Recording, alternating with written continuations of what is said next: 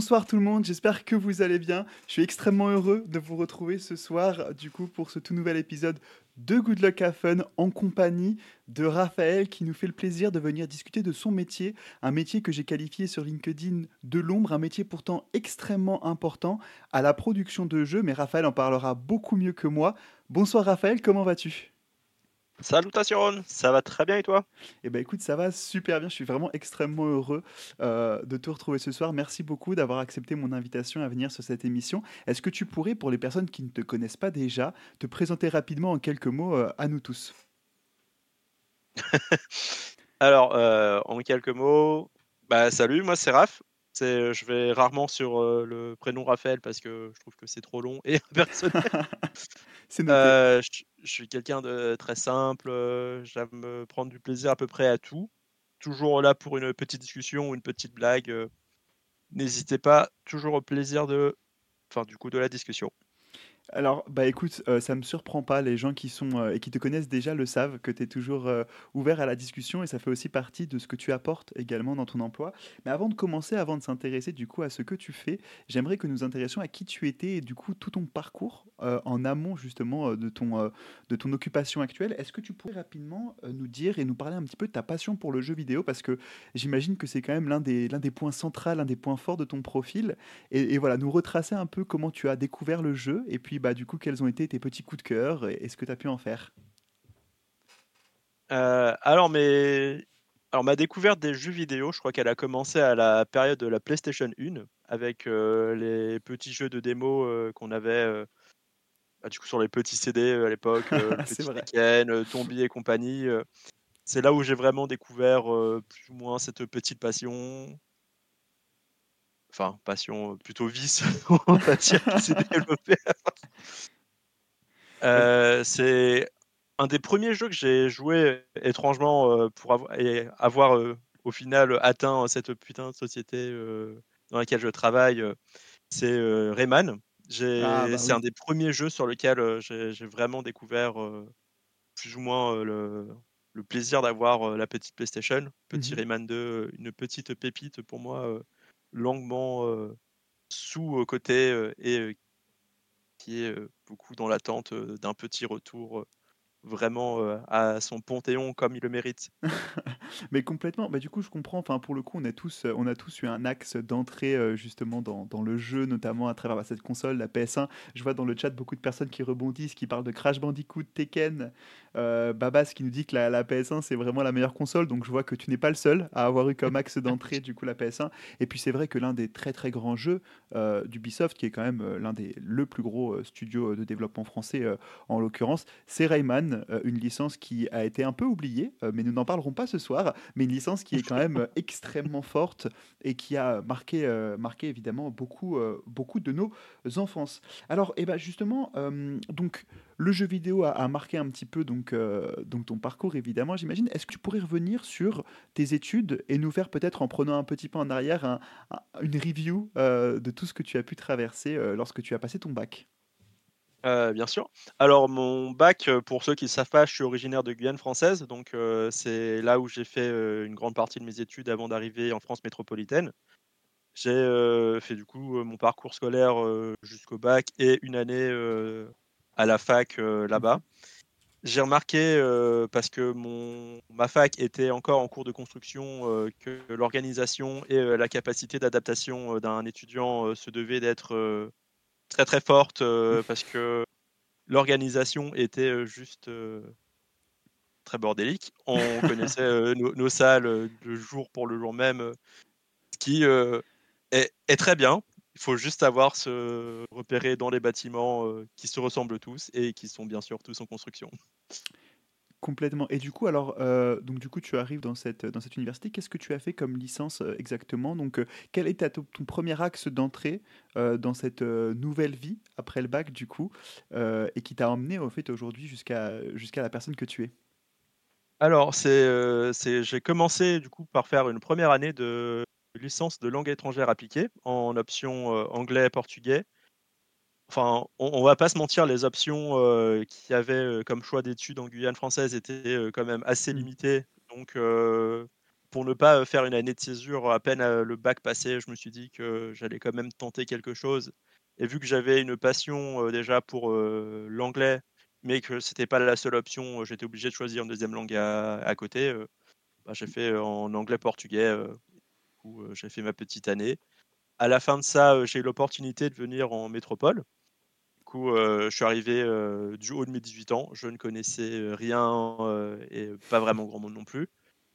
Et c'est là que, on va dire, mon parcours et un petit peu mon, choix, en fait, enfin, les, premiers aspects de ma vie ont vraiment commencé. C'est mon arrivée en métropole m'ont permis de me découvrir, m'ont permis d'obtenir de l'autonomie. Enfin, je, suis parti très loin et sans vraiment de support parce que ma famille est restée là-bas. Donc, je suis arrivé dans, dans cette grande métropole où tout le monde court et tout va toujours trop vite.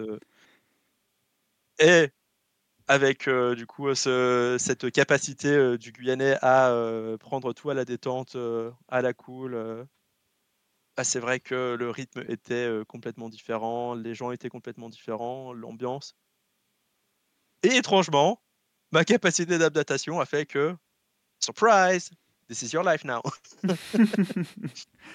donc du coup, euh, donc tu arrives en métropole après un an en licence donc euh, de langue étrangère euh, appliquée. Et alors, arrivé une fois à la métropole, tu continues tes études en deuxième puis troisième année ou que, se passe-t-il à ce moment-là? Parce que tu, tu arrives dans une toute nouvelle vie, comme tu l'as dit, c'est vraiment pas simple puisqu'il y a quand même un enclavement des territoires outre-marins malheureusement qui ne sont pas assez supportés. par l'État français. Et puis donc tu te retrouves de force, mais ça te fait du bien donc à, la métropole. Et là tu te retrouves confronté à, à, de nouveaux défis, mais tu continues de poursuivre dans les études que tu avais sélectionné et choisi Tout à fait. C'est il y a quelque chose qui m'a toujours défini, c'est la capacité que j'ai de ne jamais abandonner quelque chose que j'ai commencé et de mmh toujours essayer d'aller au moins au bout de quelque chose. Essayer d'avoir quelque chose de concret, parce que de toute façon, ça n'a aucune valeur si on abandonne un projet à peine, à peine commencé. Ok. Donc c'est, je, suis arrivé, c'est, j'étais un petit peu perdu. Mmh je, la première année était loin d'être évidente parce qu'il fallait en fait créer des repères, créer tout en fait tout un tas de réseaux, essayer de comprendre comment tout fonctionne pendant que tout va trop vite. Quelque chose que j'ai toujours voulu faire depuis tout petit, mais que je n'avais pas l'opportunité de le faire, c'était des études en art.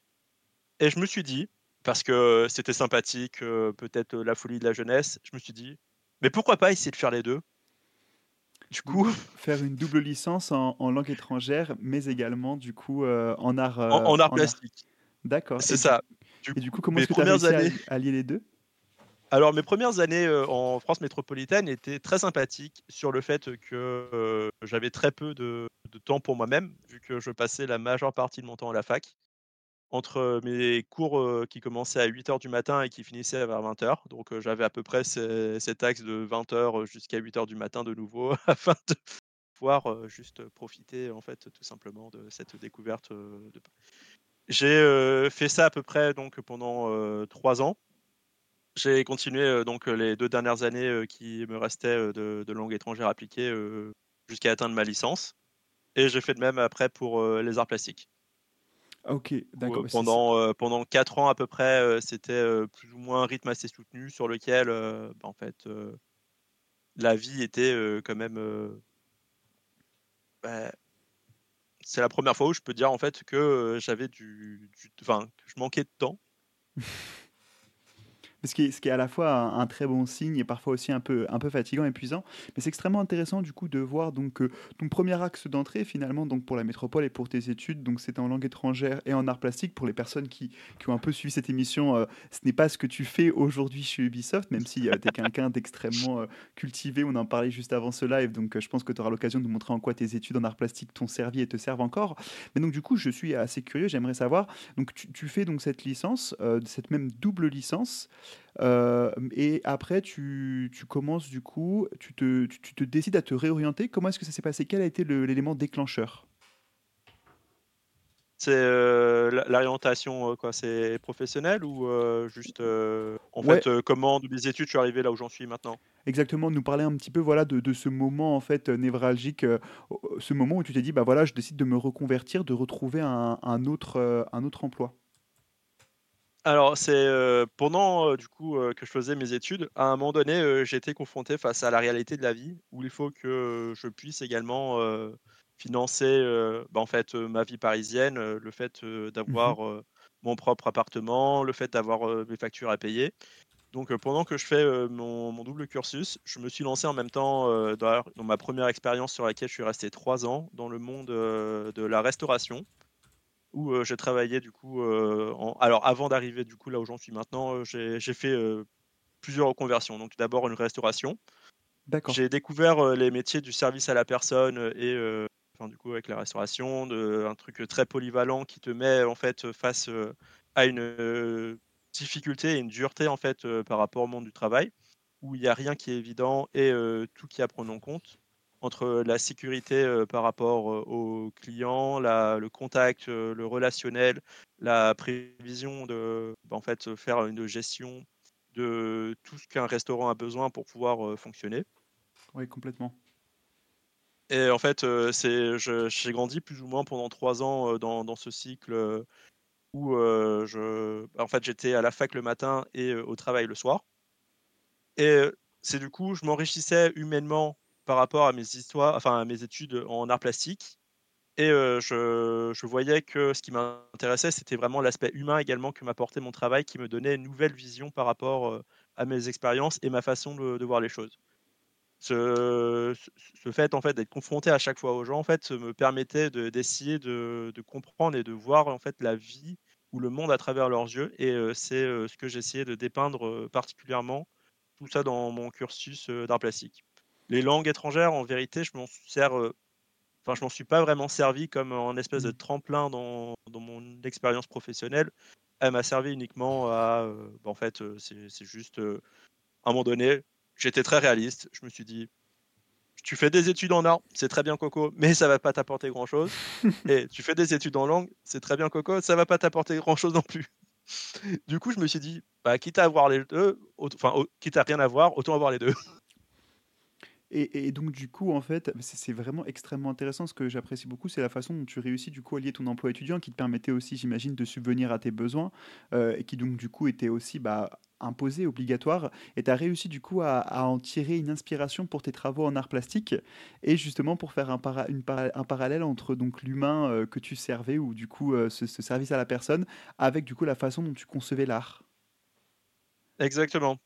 C'est, en fait, ce qui m'a toujours dicté ou tout ce qui m'a toujours intéressé, heu, dans la vie plus ou moins, c'est, heu, cet aspect humain, en fait, ce relationnel, le fait d'aller vers l'autre parce que l'autre est une source d'inspiration et il apporte toujours quelque chose. C'est, un une évolution constante, c'est toujours, en fait, ce qui m'intéresse par rapport, aux autres, en fait, c'est de voir leur réaction, de voir comment, un petit geste, une petite action, un mot peut interagir et un et en fait, heu, changer, complètement, un alors comment on va dire, Changer un sentiment ou, un le une fait expérience, une façon de voir la vie également, bien sûr. Je je te laisse continuer, hein, je t'en prie. Du coup, c'est, heu, j'ai travaillé pour enfin en restauration donc pendant 3 ans et pendant 3 ans, j'ai Mmh essayé de développer, cet aspect Et à un moment donné, je me suis dit que mon enfin, mon diplôme en poche, que j'allais essayer de faire quelque chose de complètement nouveau et je me suis lancé, dans, l'expérience, de prestation en tant qu'hôte d'accueil et j'ai eu, la particularité, pas d'être, dans un accueil général, standardiste et autres, mais d'être directement hôte d'accueil majordome, du coup, qui était complètement différent. C'est un changement radical que j'ai fait entre, un travail en restauration où je suis, plus ou moins dans une classe sociale, qui est très, standardisée Mmh. et j'ai fini en fait, en tant que d'accueil majordome pour une boîte de conseil en affaires et finances, Bain& et compagnie, qui est, classée à peu près deuxième ou troisième leader mondial dans le domaine.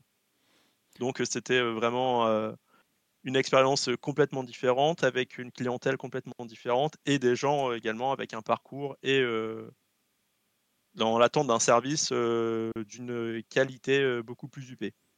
OK et donc du coup, en fait, donc alors après ton parcours étudiant et du coup ton expérience, heu, dans la restauration, tu décides donc, heu, de te de te réorienter en quelque sorte, mais toujours en fait dans l'accueil et dans, heu et toujours au service de l'humain et du coup, je suis curieux de savoir comment donc après cette expérience-là, as-tu réussi à trouver et à rebondir pour arriver aujourd'hui, chez Ubisoft?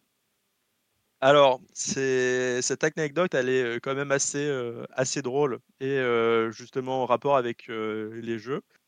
C'est le du coup, pendant mon expérience de d'accueil majordome, le covid a frappé et comme il a mis un frein, à toute activité, la mienne, n'y a pas, échappé et pendant, qu'on était, justement en confinement, ça m'a permis de me remettre, sur, les jeux vidéo et notamment un, qui, dicte un petit peu, mon parcours et ma vie, en tant que joueur depuis 2010, c'est World of Warcraft.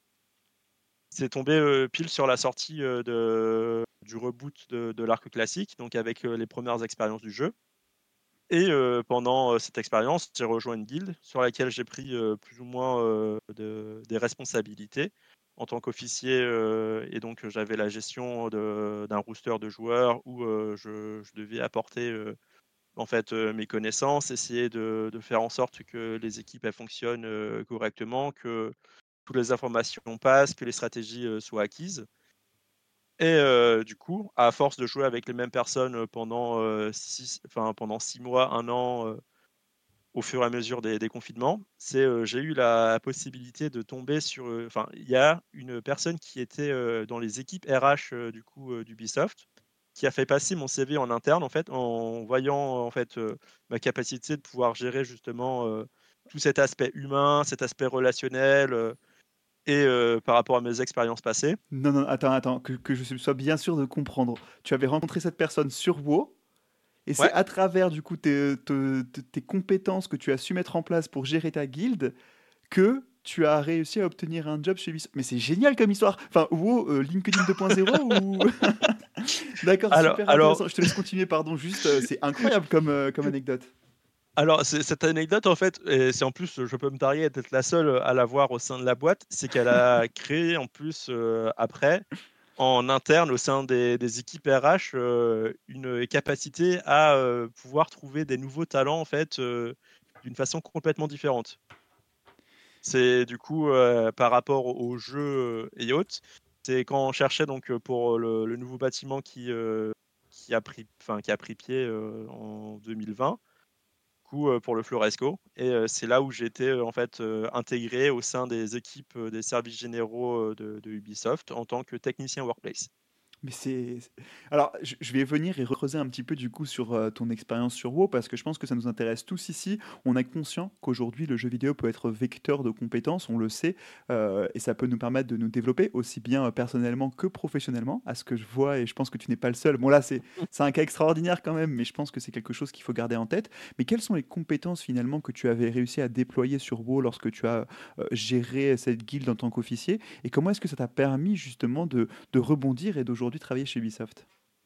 C'est alors en fait, heu, mes les compétences que j'ai acquises sur WoW, en fait, c'est plus du relationnel, du en fait, heu, c'est un petit peu de la gestion que j'ai que j'ai acquis, heu, plus ou moins par rapport à mes études et Mmh par rapport enfin plus par rapport, à la restauration, où à chaque fois, en fait, on était toujours en travail, enfin avec le travail en équipe, à essayer de de garder la même énergie, le la la même volonté, avec, nos collègues, en fait, de pouvoir, faire en sorte que la journée se passe dans les meilleures conditions possibles, à essayer, d'être bon au niveau de la communication pour que tout fonctionne correctement, entre les personnes en caisse et en cuisine. Ça a été la même chose, par rapport à mon métier d'accueil majordome où, il fallait que enfin, gérer tout un aspect humain également, le service à la personne, essayer de faire en sorte que la meilleure, en fait, énergie et essayer de de vendre, en fait, le meilleur service possible. Pour World of Warcraft, en fait, heu, ça a été un petit peu ça. C'est d'essayer de mettre en pratique également mon expérience et heu, en me disant que si je voulais être géré par quelqu'un, en fait, c'est l'énergie et heu, c'est exactement ce que j'attends de l'autre et du coup, je me suis dit que j'essaierais en fait d'être, une version, en tout cas que moi j'aimerais, pour, être motivé, me connecter en fait au quotidien, savoir que si cette personne est là, tu vois? Genre, c'est en mode j'ai envie de me dire en mode: «Let's go, c'est parti», c'est en mode, jusqu'au bout de la nuit, c'est c'est juste incroyable.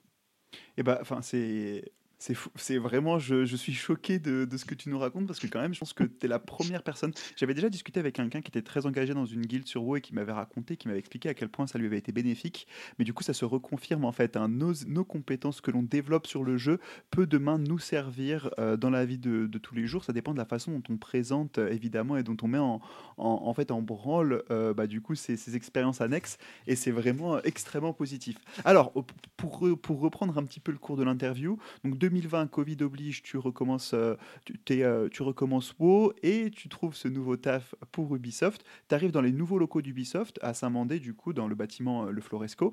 Et que se passe-t-il? Donc, du coup, quel est ton métier et quel est ton, rôle, du coup, ton nouveau rôle au sein d'Ubisoft? Alors, c'est en, du coup, en décembre, j'ai rejoint Ubisoft. Avant d'arriver sur le Floresco, j'étais sur un, des autres, un des deux autres bâtiments qu'on a dans, dans la région montreuilloise, sur Carrel, où je, j'arrive dans le site, et le site, c'est une muraille de carton. Le déménagement de- du site est en pleine préparation, et du coup, moi, je, j'arrive dans, dans une boîte de jeux vidéo et bien sûr, il n'y a aucun rapport avec le jeu vidéo. C'est c'est juste l'organisation. Du coup, je suis arrivé dans, un moment névralgique en fait où le Floresco prenait vie et il fallait en fait donner tout ce qu'on avait pour pouvoir faire la transition d'un site à un autre. C'est en, tant que, enfin du coup, j'ai géré toute l'organisation pratique avec les équipes sur place, du coup du transfert de, de mobilier, transfert de matériel, Enfin, ça, c'était du coup de Carrel à Floresco. Et au Mhm. Floresco, euh, c'est là où euh, toutes mes fonctions ont pris euh, vraiment euh, pied, où on a mis en place et installé tout le mobilier, du coup, et enfin tout, le mobilier pour que le, le personnel et les collaborateurs puissent enfin s'installer sur le site. Cette transition a pris à peu près deux mois, le temps que tout soit effectif et que tout soit en place. Et c'est à partir de ces deux mois que mon poste a vraiment également commencé à, à devenir en fait, enfin à prendre de l'intérêt et avoir vraiment de, de la valeur dans cette gestion humaine. Du coup, euh, deux mois plus tard, le Floresco prend vie, tous les collaborateurs, enfin les collaborateurs en sont grandement en retour, et c'est là que mon, mon travail commence plus ou moins sur la gestion de deux étages de collaborateurs, entre le deuxième étage et le cinquième étage dans un premier temps. Mon travail consiste, euh, en tout cas il consistait plutôt, c'est à euh, m'assurer euh, que toutes les installations techniques, euh, que en fait que tout soit simplifié, ou en tout cas que je fasse en sorte que tout soit correct pour que le collaborateur qui travaille sur tous les autres aspects ne, puisse travailler dans les meilleures conditions et ne se pose pas de questions par rapport au fonctionnement d'une boîte à proprement parler. Du coup, c'est entre la gestion de- des salles de réunion, m'assurer que tout le, enfin, tous les matériels techniques, audio, visio euh, soient fonctionnels, que le mobilier soit en place, qu'il soit opérationnel également. M'assurer de la tenue des cafétérias, du réassort de, matériel, c'est entre les fontaines à eau, le café. en fait, que, tout ce qui n'est pas visible à proprement parler soit en fait opérationnel. Du coup, entre la gestion de, tout ce qui est enfin, alors support technique et également avec euh, les prestataires pour pouvoir assurer un, enfin, d'un bon déroulement et d'un bon développement euh, au au sein quotidien. Ok, c'est extrêmement intéressant. En fait, du coup, tu t'occupes vraiment de faire en sorte que le, le collabora- le collaborateur, en l'occurrence, puisse produire, produire son jeu ou travailler, du coup, euh, parce que c'est principalement des équipes support euh, au Floresco chez Ubisoft, mais du coup, puisse s'occuper euh, de ses fonctions et que donc, du coup, derrière, il n'y ait vraiment aucune aspérité, donc que la personne puisse profiter pleinement des locaux. Et qu'est-ce que ça consiste, du coup, parce que c'est quand même extrêmement intéressant. En quoi consiste, par exemple, une journée classique pour toi quand tu es au Floresco et comment est-ce que tu fais aussi pour t'adapter aux besoins de chacun, parce que ça demande une très grosse flexibilité, j'imagine, donc ça veut dire que tu as, dû développer euh, quelques, euh, quelques compétences. Alors, tu nous en as déjà parlé, le service à l'humain, c'est quelque chose qui te tient à cœur, mais comment est-ce que tu as fait pour mettre en place tout cela euh, lorsque tu étais chez Ubisoft? Alors le, multitask, c'est tu apprends à développer cette capacité à pouvoir gérer et en tout cas avoir un visuel sur tout un tas d'informations qui ne pourraient, enfin qui ne pour, pour les gens en dehors de, de ce métier en fait ne font vraiment pas attention entre Mm. euh, Enfin, du coup, c'est généralement quand tu rentres dans une salle de réunion, tu te poses pas la question de savoir si tu as des feutres, si, tu as de quoi effacer ton tableau, si, ta visio ou, ton ton audio va passer correctement. Moi, Ouais, mon taf, à proprement parler, c'était vraiment de m'assurer que tous les aspects, soient disponibles. On avait également, un enfin, on a également un système, de de tickets où, les collaborateurs peuvent faire des demandes pour, heu, pouvoir avoir, heu, du matériel, heu, supplémentaire à disposition autre qu'un bureau, une chaise, et que le matériel informatique. Du D'accord. coup, heu, c'est on avait, ça également, enfin, du coup, les demandes des collaborateurs sont faites, via service de ticketing et nous, notre travail au quotidien, c'était de vérifier justement les demandes entrantes et de s'assurer, de pouvoir y répondre dans les meilleurs délais.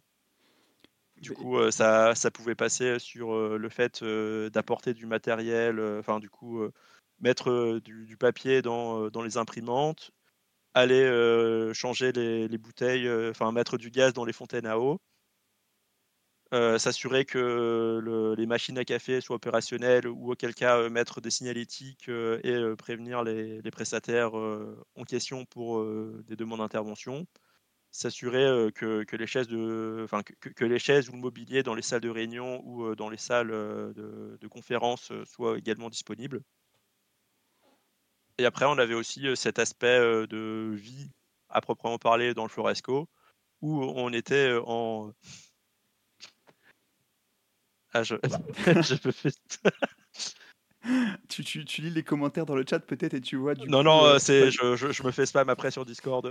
Ah d'accord, OK, très bien, très bien. Non, heu, Hem, c'est du coup, on avait également aussi, toute la gestion, événementielle à devoir mettre en place où, on n'avait pas encore de service à proprement, enfin du coup qui était pas encore, bien,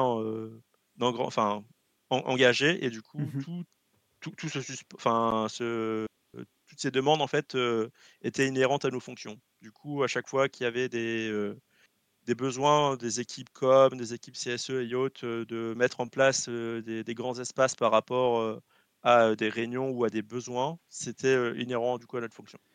Je m'apprête à faire une, une figure acrobatique pour présenter ton métier, en fait, mais on pourrait presque dire qu'il y y a les producteurs de jeux qui font en sorte que le joueur ne ressente rien quand il joue à un jeu et qu'il ait le sentiment, de d'être finalement complètement, heu, immergé, enfin, en immersion dans le monde de jeu et toi, tu fais en sorte que, du coup, les producteurs de jeux ne se rendent compte de rien en leur donnant tous les moyens, au quotidien pour qu'eux-mêmes ne ne ressentent pas les aspérités du réel, finalement. Si j'ai bien compris. En gros, tu produis l'expérience des producteurs de de de jeux et des personnes qui travaillent sur le jeu de façon, heu, de façon plus plus concrète. exactement. Bah, d'ailleurs le le fait, heu, que enfin Le le le métier en général, heu, des services généraux, c'est un peu un métier de l'ombre et le fait que que le collaborateur lambda ou que la personne qui fasse la demande ne se rende pas compte que le travail a été fait est, un gage de qualité en fait et par rapport au service qui fait que, si tu ne poses pas la question, de quelque chose, enfin de comment ça a été fait et que tu réalises juste que ça a été fait, bah, en fait, c'est juste là, que prend vraiment, tout, notre métier, où on a su du coup, anticiper les besoins et réagir, au moment donné pour éviter justement qu'une demande, puisse apparaître. C'est vraiment, vraiment extrêmement intéressant et c'est comme tu le dis, c'est un métier qu'on connaît trop peu parce qu'aujourd'hui, bah, quand on parle du jeu vidéo, on parle d'abord des, figures très connues, les streamers, les joueurs e-sport, euh, celles et ceux qui ont de la visibilité, puis après on parle des, fonctions core, euh, c'est-à-dire ceux qui développent, qui produisent le jeu, et puis ensuite on parle euh, en quelque, de parfois de façon assez discrète, mais on parle aussi des fonctions support et on ne parle quasiment jamais de celles et ceux qui font en sorte que les expériences de toutes ces équipes en fait puissent être les plus, les plus transparentes possibles et qui s'assurent en fait de la qualité de la vie sur le lieu de travail et qui font en sorte justement que, que l'humain se sente euh, bah, bien au travail pour pouvoir, euh, pour pouvoir produire, mais aussi du coup pour pouvoir euh, tout simplement vivre correctement. Et euh, Raphaël, tu le sais, je te l'ai mentionné juste avant ce call, j'ai beaucoup de personnes qui m'ont envoyé des petits messages sur LinkedIn pour me dire euh, Ouais, Raphaël est incroyable, c'est trop cool qu'il vienne discuter. Dans le chat, je vois que tu as aussi des personnes qui sont extrêmement investies. euh, Zoé, par exemple, euh, mais donc du coup, en fait, ton métier, c'est aussi développer et créer du lien humain avec les personnes qui travaillent et les accompagner au quotidien, du coup. Tout à fait. Alors moi, j'ai toujours, heu, mis un point d'honneur, heu, à essayer de donner la meilleure satisfaction client, possible. Du coup, à chaque fois que j'avais une demande qui apparaissait ou à chaque fois que je passais en fait, au niveau des couloirs, j'avais cette capacité ou en tout cas cette envie de, de, partager mon énergie et d'essayer de récupérer celle des autres. Je, me mettais comme objectif tous les jours déjà d'apprendre au moins deux à trois noms de collaborateurs que je ne connaissais pas pour essayer de, rendre le truc beaucoup plus personnel. Du coup, à chaque fois que j'avais besoin d'interagir avec quelqu'un, je pouvais directement en fait interagir avec en fait en lui donnant son prénom plutôt qu'à chaque fois essayer de tâtonner en me demandant en mode est-ce que Paul ou Jacques se trouvent à, à ce floor? En fait, c'est du coup, j'ai toujours essayé de faire ça et surtout le, plus, en fait, le, ce qui avait le plus de valeur pour moi, c'était de passer à chaque fois et de m'assurer de dire au moins bonjour une fois à chaque personne que je croisais. C'est tellement de enfin tellement d'implication dans ton dans ton métier et puis du coup on apprend sur le chat avant de passer au prochain topic de cette interview que tu étais le copain du pingouin pastèque euh, de Zoé et que donc du coup c'était une mission extrêmement importante euh, à tes yeux, j'imagine. Alors, euh, ce, ce pingouin pastèque, c'est encore une autre histoire. Alors, c'est une c'est une petite peluche du coup qui était apparue à un moment donné au niveau de, de notre flore sur le pôle workplace qu'on avait au deuxième étage, du coup où était centralisé mon bureau. Il était sur une petite table coop qui pouvait être utilisée par tout le monde. Il avait quand même pour petit avantage d'être assez volumineux et du coup assez flashy parce qu'une pastèque c'est rose et c'est la fraîcheur. Un pingouin c'est mignon, un pingouin en rose c'est encore plus mignon, un pingouin dans une pastèque c'est le summum. Du coup, à un moment donné, avec Zoé, je crois que plusieurs tentatives euh, d'enlèvement se sont passées dans sa tête avant euh, qu'elle euh, avant qu'elle réfrène ses, envies et ses pulsions à chaque fois de, le dérober. D'accord, d'où l'histoire du et, c'est ça. Et à terme, nous avons quand même établi quelque chose où nous faisons une garde partagée de ce fameux pingouin qui va faire des petites transitions entre le deuxième étage et le rez-de-chaussée, là où sont mes nouveaux bureaux. Mais alors, c'est bravo, tu viens de faire la transition à ma place pour l'interview parce que du coup, j'allais justement te dire, entre-temps, tu as changé de fonction au sein d'Ubisoft et donc aujourd'hui, tu, n'as plus ce même rôle qui est celui d'accompagner l'humain et de faire en sorte que l'expérience collaborateur dans l'entreprise de jeu soit la plus fluide possible. Tu t'occupes d'un autre aspect extrêmement important qui lui aussi permet à l'organisation de fonctionner. Tu es euh, Workplace Logistics spécialiste. Est-ce que tu peux rapidement nous expliquer euh, en quoi est-ce que ça consiste? Yes, tout à fait. Alors, c'est déjà, donc j'ai fait deux ans en tant que, technicien workplace. Du coup, j'ai essayé d'apporter le maximum par rapport à ma fonction. Et au bout de ces deux ans, en fait, il y a eu la possibilité d'intégrer l'équipe en faisant un step-up dans, dans, la chaîne hiérarchique. du coup, je suis passé de spécialiste à, enfin, de technicien à spécialiste. Et c'est dans l'équipe que j'ai rejoint, c'est l'équipe logistique. Du coup, tout ce qui est kiosque colis Enfin, du coup, j'ai rejoint l'équipe en fait logistique qui est principalement axée sur tout ce qui est réception et transport de marchandises. C'est, je, suis arrivé dans cette équipe là, ça va faire maintenant bientôt un an. Et du coup, mes fonctions, elles ont complètement changé, mon scope a, changé. Et étrangement, cet aspect humain n'a fait que se développer beaucoup plus par rapport à l'intégration de cette fonction où je suis maintenant beaucoup plus en contact avec les différentes équipes par rapport aux besoins pour les, expéditions, la réception des colis et la, distribution, bien sûr, de tout un tas de petites choses qui font plaisir. Alors, justement, c'est là que ça devient intéressant, c'est qu'en fait, en, tant que collaborateur chez Ubisoft, mais dans toutes les boîtes, on a toujours eu accès, du coup, à cette... pardon, je me fais spammer dans le chat par une personne qui, je ne doute pas de sa bienveillance, mais qui essaie de me faire cracher une histoire. On, reste concentré sur, sur le sujet de cette émission, le jeu vidéo et l'humain au cœur du jeu vidéo. Mais, mais alors, du coup, Raphaël, en fait, est-ce que tu peux nous expliquer un petit peu en quoi ça consiste? Tu viens déjà de faire un, petit résumé, mais c'est vrai qu'on ne voit souvent que la partie visible de l'iceberg, le moment où, où on reçoit notre notre colis. Ça peut être euh, aussi bien euh, parfois eh bien, euh, une, contribution de l'entreprise qui peut faire un cadeau à ses collaborateurs quand un nouveau jeu sort par exemple. Ça peut être des colis qu'on commande personnellement. C'est parfois aussi des colis dont on a besoin. Mais, mais qu'est-ce que tu fais d'autre dans la gestion organisationnelle de la logistique en, tant que, en tant que workplace logistique spécialiste? Alors, c'est... Ma, fonction en tant que workplace spécialiste logistique, c'est, ça a été dans un premier temps de mettre en place tout le, système qu'on a actuellement sur la distribution, la réception et la communication avec les collaborateurs, mais également avec les différents sites que nous avons dans la région montreuilloise. On a, en fait, quand je suis arrivé, l'équipe était complètement en reformation et du coup, en fait, on est parti un peu à zéro où tout était à faire, où tout était à reconstruire. C'est, ça m'a permis, en fait, de récupérer, enfin, de gagner en compétences très vite de, voir quels étaient les besoins, quelles étaient les limites par rapport à mon métier, de, voir en fait comment se passait tout, enfin, en fait, tout ce champ de, en fait, de, réception de marchandises, de distribution, de faire en sorte également de gestion d'événements où en fait on est un point névralgique qui permet en fait la, la, réception, la distribution et en fait, enfin en train de me répéter. Donc, euh. Non, mais t'en fais pas, continue. En fait, c'est, en fait on a un point névralgique qui, mmh. permet en fait de, de, faire en sorte que la, la vie de, de, la boîte ou en tout cas des besoins des collaborateurs puissent se faire de manière correcte. Par exemple, alors l'exemple que je peux donner, c'est une sortie de jeu. En fait, c'est tout le travail qui est derrière qui est très intéressant. C'est avant que, que, le jeu puisse sortir, que c'est un travail qui se passe, on va dire, deux semaines avant la sortie du jeu et deux semaines après la sortie du jeu.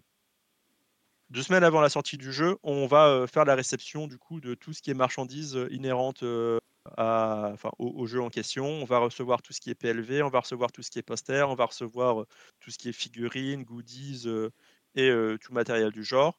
Mmh et après, une fois qu'on reçoit tout ça, en fait, on doit mettre, enfin, faire en sorte de distribuer ou de donner tout ce matériel aux bonnes équipes et aux bons collaborateurs. C'est du coup, ça c'est l'avant. C'est pendant, c'est mettre à disposition du coup tout ce qui a été récupéré ou tout ce qui est à distribuer. principalement chez Ubisoft, donc c'est les sorties de jeux. Du coup, c'est donner aux collaborateurs par rapport aux commandes qu'ils font en interne des jeux et de s'assurer que les jeux soient reçus et soient distribués le jour J. Et du coup, après, une fois que. Enfin, ça, c'est généralement pour les AAA, c'est une organisation qui se fait un mois en avance mmh. pour essayer de voir comment on va s'organiser, la manière la plus fluide de faire la distribution, pour faire en sorte que tout, se, enfin, tout se passe de la manière la plus rapide pour le collaborateur qui vient chercher. C'est pour pas créer de fils, pour essayer de, de, rendre le truc le plus fun. Où, généralement, on essaye de dynamiser un peu l'espace, essayer de mettre un petit peu de décoration, voir s'il y a des events en interne également pour pouvoir essayer de jouer dessus, principalement avec des énigmes qui, qui pop à gauche à droite dépendant du jeu en question. Motorfest nous a permis de faire venir des, des voitures sur le Floresco et faire des espèces de tests de, de stand de Ferrari, de voir les, véhicules aussi, en question. Tu t'occupes aussi du coup de l'organisation de, de, ce genre d'événements. Motorfest étant du coup le dernier jeu The Crew sorti par Ubisoft il y a maintenant un mois et demi environ, un jeu assez populaire dans lequel en fait on, fait de la course principalement pour celles qui ne connaîtraient pas. Alors, c'est plus que m'occuper de la gestion de l'événement. En fait, moi, mon travail consiste à mettre en relation et enfin à mettre en relation le collaborateur avec les, euh, avec ceux qui font en fait la gestion des événements. Tout passe par la logistique. Du coup, en fait, euh, tout le monde, que ce soit les, prestataires, les collaborateurs, euh, les livreurs et autres, tout passe d'abord entre nos mains avant d'être mis en relation avec les, bons clients internes. C'est du coup nous, c'est on est principalement en fait, on, a cette fonction distribution, réception de marchandises, mais également de team de communication et support. Du coup, on doit en fait être en permanence en, en fait en contact avec les différentes équipes, que ce soit la com, le CSE, les, équipes de prod, les équipes euh, en interne, euh, enfin, principalement le brand marketing qui, reçoit beaucoup d'éléments, le manufacturing également qui reçoit euh, beaucoup de PLV ou de. Enfin, c'est PLV et tout goodies séparés. PLV, tu peux préciser s'il te plaît de quoi il s'agit? Euh, la, PLV, du coup, en fait, c'est euh, tous les, toutes les euh, images qui peuvent, enfin, qui découlent du coup de, des, jeux. En général, c'est les espèces de petits cubes, par exemple, de Mario qu'on a, enfin, du coup, en, physique. C'est les, les, petits bonhommes en carton également. En fait, c'est tout ce qui touche à la présentation et à l'image même du jeu en fait, de, de, ce qui a été décidé en interne par les équipes design et prod, de à quoi ils veulent que le jeu ressemble, ou en tout cas donner le visuel en physique de, de ce qui s'attend. Ok, donc du coup, c'est quand même énormément de travail. Je pense qu'on s'en rend beaucoup plus compte maintenant parce qu'en plus, tu as parlé de l'avant, du pendant, mais il y a aussi un après de ce que tu nous dis.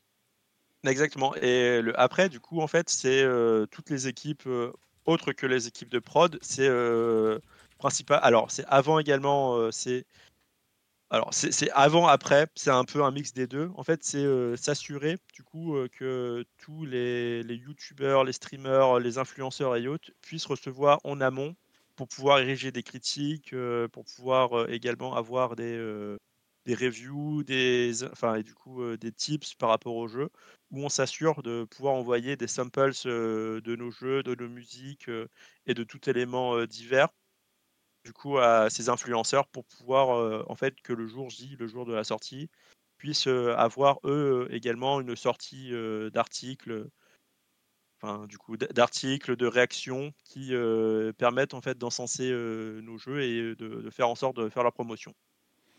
Et le après, en général, c'est principalement du coup pour les équipes qui font les jeux concours, donc les équipes de communication, les équipes des social media, euh, tu as, le brand marketing, tu avais la filiale France euh, qui euh, fait également beaucoup de jeux concours. En fait, c'est tout un système également de, samples, de goodies qui sont mis à disposition par des équipes pour que nous puissions ensuite faire les, les expéditions, que ce soit en France métropolitaine ou même pour des studios à l'étranger ou des particuliers dans d'autres vies, en fait, dépendant des gagnants que nous avons de ces fameux, en fait, du coup, de ces fameux concours.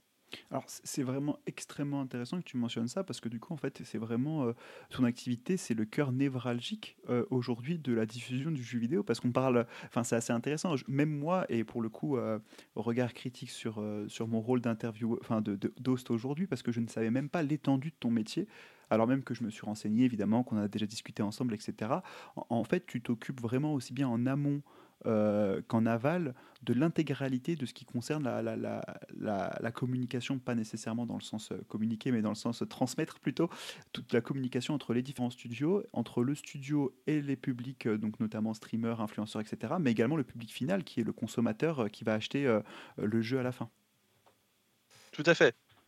C'est du coup, on est vraiment là pour faire la gestion et pour faire en sorte que ce lien en fait, en fait tout ça dans, le principe de pouvoir faciliter la tâche du, du collaborateur. C'est le collaborateur arrive, il a un besoin et nous, on doit pouvoir répondre à ce besoin et le faire de la meilleure des façons possibles. C'est du coup il y a ça par rapport du coup au jeu, mais également par rapport aux événements comme le, forward que, nous avons eu du coup à Los Angeles, mais également dans les stands que nous pouvons avoir dans des écoles, à Paris, enfin la PGW, c'est de s'assurer du coup que tout soit à disposition et que tout transite d'un site à un autre ou, que tout matériel en fait qui soit à disposition pour s'assurer du bon fonctionnement de l'événement arrive en temps et en heure. Alors pour les personnes qui nous écoutent en podcast, l'Ubisoft Forward, c'est la grosse conférence annuelle qui présente tous les nouveaux projets de jeux euh, d'Ubisoft. Et la PGW, c'est la Paris Games Week. D'ailleurs, justement, on peut en parler puisque ça arrive dans une semaine, je crois. Donc j'imagine que c'est un travail qui est en cours euh, de ton côté, Raphaël, pour s'assurer que du coup, euh, toutes les équipes qui seront sur place pour la Paris Games Week auront le matériel nécessaire et disponible pour accueillir les joueurs de la façon la plus pro possible. Exactement. C'est par exemple la PGW du coup commence à partir du 1er novembre et nous, nous devons nous assurer du coup de l'arrivée du matériel dans les meilleures conditions possibles et dans le meilleur délai pour que les équipes en interne puissent également assurer l'installation et la et l'installation enfin l'installation du coup de l'espace qui nous est alloué que tout soit fonctionnel pour pouvoir permettre en fait aux joueurs et aux consommateurs de pouvoir profiter de cette expérience. C'est là, du coup, par rapport à la PGW, moi je suis en contact à l'heure actuelle avec des sociétés de, transport pour pouvoir déjà nous assurer de l'expédition de, notre matériel, de, notre site jusqu'au parc des expositions, mais également de, prévoir en amont le retour de ce fameux matériel à la fin de la, fin de Games Week.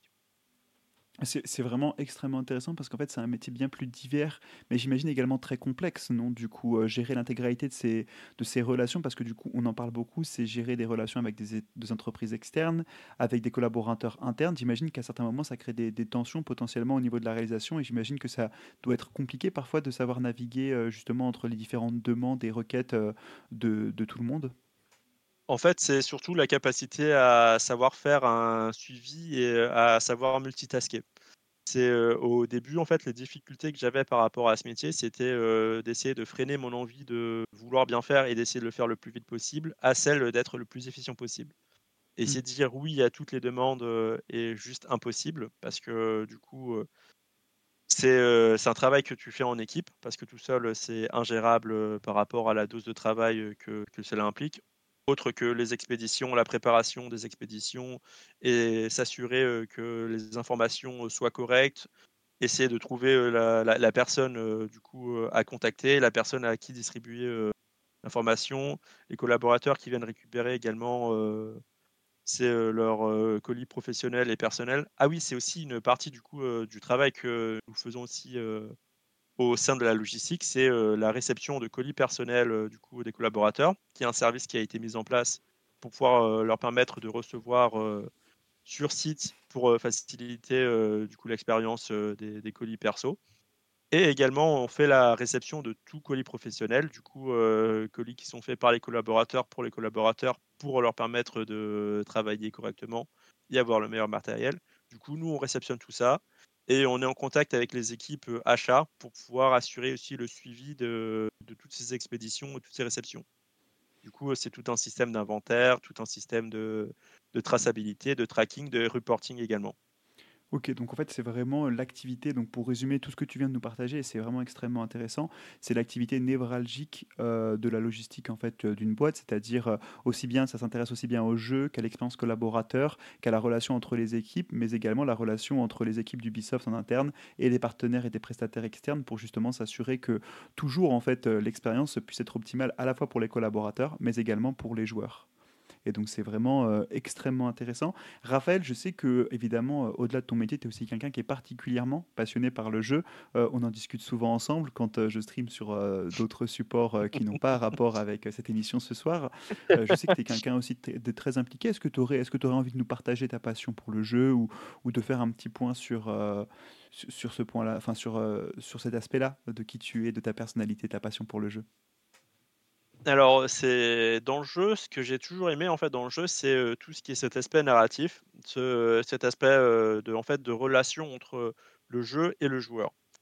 J'ai toujours aimé, tout ce qui était RPG de base, qui était vraiment, en fait, cette espèce de découverte d'un univers, par les producteurs où il fallait, en fait, enfin, où tu voyais ton personnage évoluer au fur et à mesure, de l'histoire, qu'il, découvre des trucs, tu enfin, c'est pas enfin, tu as des, heu, des puzzles à devoir, heu, remplir, ton ton histoire, heu, en fait, prend vie plus ou moins. Ça, en tout cas, ça c'était, de base. J'étais très fan des RPG et après, je suis tombé en fait, tout enfin, sur tout un système de jeu narratif, principalement sur, ben, du coup, sur un jeu qui a changé, toute ma conception et ma vision, de du jeu vidéo ou en tout cas la façon de faire du storytelling, c'est Detroit Become Human Un jeu qui, nous avons heu, fait euh, sur cette chaîne. Terriblement terriblement mal fait, mais heu, mais que nous avons essayé de finir correctement. Et donc du coup, pourquoi est-ce que ce jeu t'a marqué particulièrement, t'a impacté à travers son storytelling? Qu'est-ce qui t'a, choqué positivement dans ce jeu? Heu, ce qui m'a choqué positivement, en fait, c'était cette capacité à pouvoir enfin, à mettre, heu, plus ou moins l'humain au cœur, heu, de l'intrigue, alors que l'humain est absolument pas du tout au cœur de l'intrigue. C'est de base Detroit Become Human, pour ceux qui ne savent pas, c'est, l'histoire, de 3 androïdes ou en tout cas, c'est, on va suivre l'histoire de 3 androïdes qui ont, des vécus et des expériences complètement différentes, de par les milieux dans lesquels, ils sont supposés évoluer.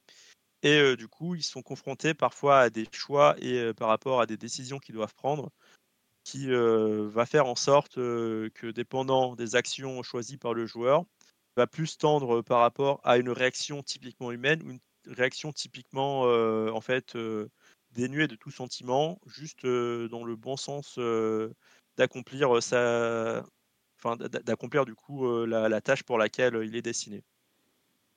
C'est, ce que j'aimais en fait, c'est la possibilité de pouvoir faire le test de en fait, de tout un tas de de choix possibles, de voir également, comment chaque, action choisie par le joueur, apporte en fait, une, en fait toute une chaîne, de de réactions, complètement enfin disproportionnée ou en tout cas, qui peut très vite, partir complètement en enfin du coup, en vrille. Mmh On en a fait l'expérience ensemble. On aurait essayé de sauver Hank, mais ça, c'est un autre problème. mais, mais du coup, c'est vrai que c'est un jeu avec plus de 100 fins disponibles et qui, du coup, en fait, apporte, c'est vrai, une très grosse complexité à la narration et c'est d'où l'intérêt que tu as pu porter euh, à ce jeu notamment. Euh, alors après, ça c'était ça c'est un aspect euh, du coup qui fait que j'ai apprécié ce jeu. Ce, ce qui m'a intéressé surtout en fait, c'est que ce jeu, j'ai eu l'impression vraiment qu'il me parlait à moi-même dans le sens où chaque action qui est décidée en, implique du coup une réaction et chaque réaction peut impliquer une autre. Et je remarque que c'est un trait en fait que, que j'ai toujours eu en fait où mmh j'essaye à chaque fois que je parle avec quelqu'un ou que j'essaye, enfin je suis confronté face à quelque chose, d'essayer de voir toutes les possibilités ou tous les choix en fait qui seraient amenés, dépendant de si j'agis de cette façon, je dis la chose de cette façon ou je réagis d'une autre. Et c'est vrai que cette expérience, en fait, était vraiment, en fait, j'avais l'impression de rentrer dans, dans, un jeu tellement immersif qui me mettait vraiment en relation avec moi-même. C'est vraiment extrêmement intéressant que tu puisses nous dire ça. Et puis, c'est des questions de représentativité aussi, de, qui nous sommes. Et je pense que c'est aussi complètement euh, le rôle des jeux vidéo. Raphaël, euh, pour le coup, tu, tu lides quasiment mieux l'interview que moi, puisque euh, on en arrive à la toute dernière partie. Ça fait malheureusement déjà plus d'une heure que je suis, que je suis en live. Et, du coup, il nous reste quelques minutes. Est-ce que tu aurais du coup un mot, quelque chose que tu aimerais partager avec toutes les personnes qui nous regardent ce soir? C'est, alors, c'est le mot que j'aimerais partager, en fait, c'est plus ou moins une, citation que qui m'a toujours marqué et que j'essaye d'appliquer au jour le jour. C'est, par rapport à mes études en art, alors je reviens plus ou moins vite fait dessus, c'est, ce que j'ai poursuivi au cours de ces trois années, c'est vraiment cette question d'autoreprésentation et dans l'autoreprésentation, en fait, j'ai été amené à travailler sur, les études, d'une artiste peintre mexicaine, Frida Kahlo qui a complètement changé ou en tout cas essayé d'améliorer et guider ma vision par rapport au monde. Elle a une citation, je vais vous en dire juste une partie parce qu'après sinon c'est trop long. C'est si je pouvais t'offrir une seule chose dans la vie, j'aimerais te donner la capacité de te voir à travers mes yeux. Et c'est quelque chose que j'essaye d'appliquer en fait au-delà de l'humain, mais vraiment par rapport à tout, toutes les interactions et les situations sur lesquelles je suis confronté. J'ai toujours été plus ou moins simple et euh, essayer de prendre euh, du plaisir et du bonheur euh, en fait dans tout ce que je vois et dans tout ce que je vis. Et c'est vrai que cette citation en fait, elle me touche dans le simple fait que c'est à chaque fois que je vois quelque chose de positif ou de beau, je ne peux pas m'empêcher d'avoir cette envie en fait de le partager aux autres. Et le fait de pouvoir donner cette capacité aux autres de voir la beauté comme je la vois, pour moi, c'est un espèce d'idéal à atteindre.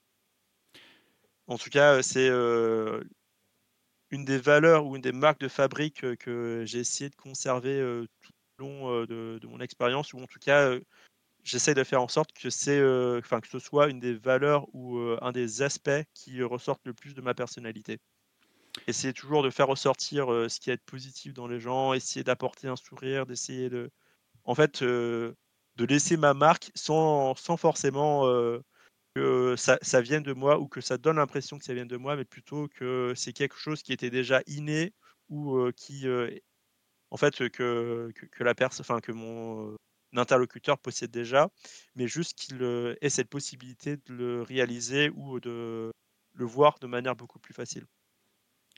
Mais est-ce que tu veux prendre ma place pour hoster les prochaines émissions de Good Luck Fun, euh, Raphaël? Non, euh, sans plaisanterie, vraiment, c'est extrêmement beau ce que tu dis et merci beaucoup pour ce partage. Je pense que c'est très important de, tous garder ça en tête aussi, la façon dont on évolue aussi bien personnellement que professionnellement, prendre du recul aussi par rapport à toutes les situations que l'on peut croiser et parfois essayer de se mettre à la place des gens qui nous entourent parce que euh, j'imagine que ça fait énormément de bien. Euh, c'est malheureusement déjà la fin de cette émission, c'est toujours trop court, mais c'était vraiment un vrai plaisir de pouvoir apprendre à te connaître, de pouvoir également découvrir euh, tes nombreux métiers et ce métier qui est euh, névralgique au sein de l'industrie du jeu vidéo, celui de la logistique et de l'organisation. c'est aussi l'occasion pour moi de toutes et tous vous remercier, les personnes qui nous ont suivis. On a été 20 en moyenne ce soir et c'était extrêmement enrichissant et intéressant. Raphaël, merci beaucoup.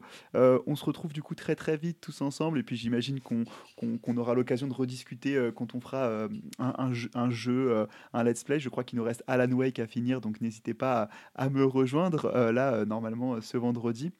Et puis j'en profite également pour, pour vous inciter toutes et tous, si jamais vous avez un, petit peu de temps, voilà, n'hésitez pas à me suivre sur Twitch ou à, me, ou à vous abonner, évidemment avec Prime c'est gratuit, pour, pour soutenir ce concept. je sais que c'est quelque chose que je dis peu souvent, mais ça fait toujours énormément, énormément plaisir et ça me permettra d'envisager sereinement la suite de cette émission. Raphaël, merci beaucoup pour ta présence ce soir. Merci à toi également Romain et merci le chat également pour vos interactions pour avoir suivi ce petit, épisode. C'était très intéressant de, voir en fait du coup également l'expérience de ce côté plutôt que de, de, suivre de l'autre, à essayer d'interagir du coup avec l'interlocuteur. Et puis mon petit mot de la fin, c'est également une autre citation de, de Frida Kahlo. C'est pour créer son paradis, il faut puiser dans son enfer personnel.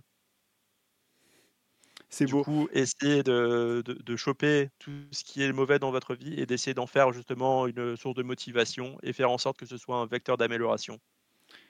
Eh ben écoute, euh, merci beaucoup pour tous ces partages, Raphaël. Euh, c'est vraiment euh, une super façon de terminer cette émission. Et moi, j'en profite pour vous souhaiter à toutes et tous du coup une excellente soirée. Ce, live sera disponible en podcast et en replay sur YouTube dès lundi prochain. Et pour celles et ceux qui me suivent sur Twitch, il est d'ores et déjà dans, dans les vidéos en replay pendant deux semaines. Merci beaucoup, Raphaël. Passe une excellente soirée et au revoir tout le monde. Merci pour votre présence ce soir. Merci beaucoup. Bonne soirée à vous.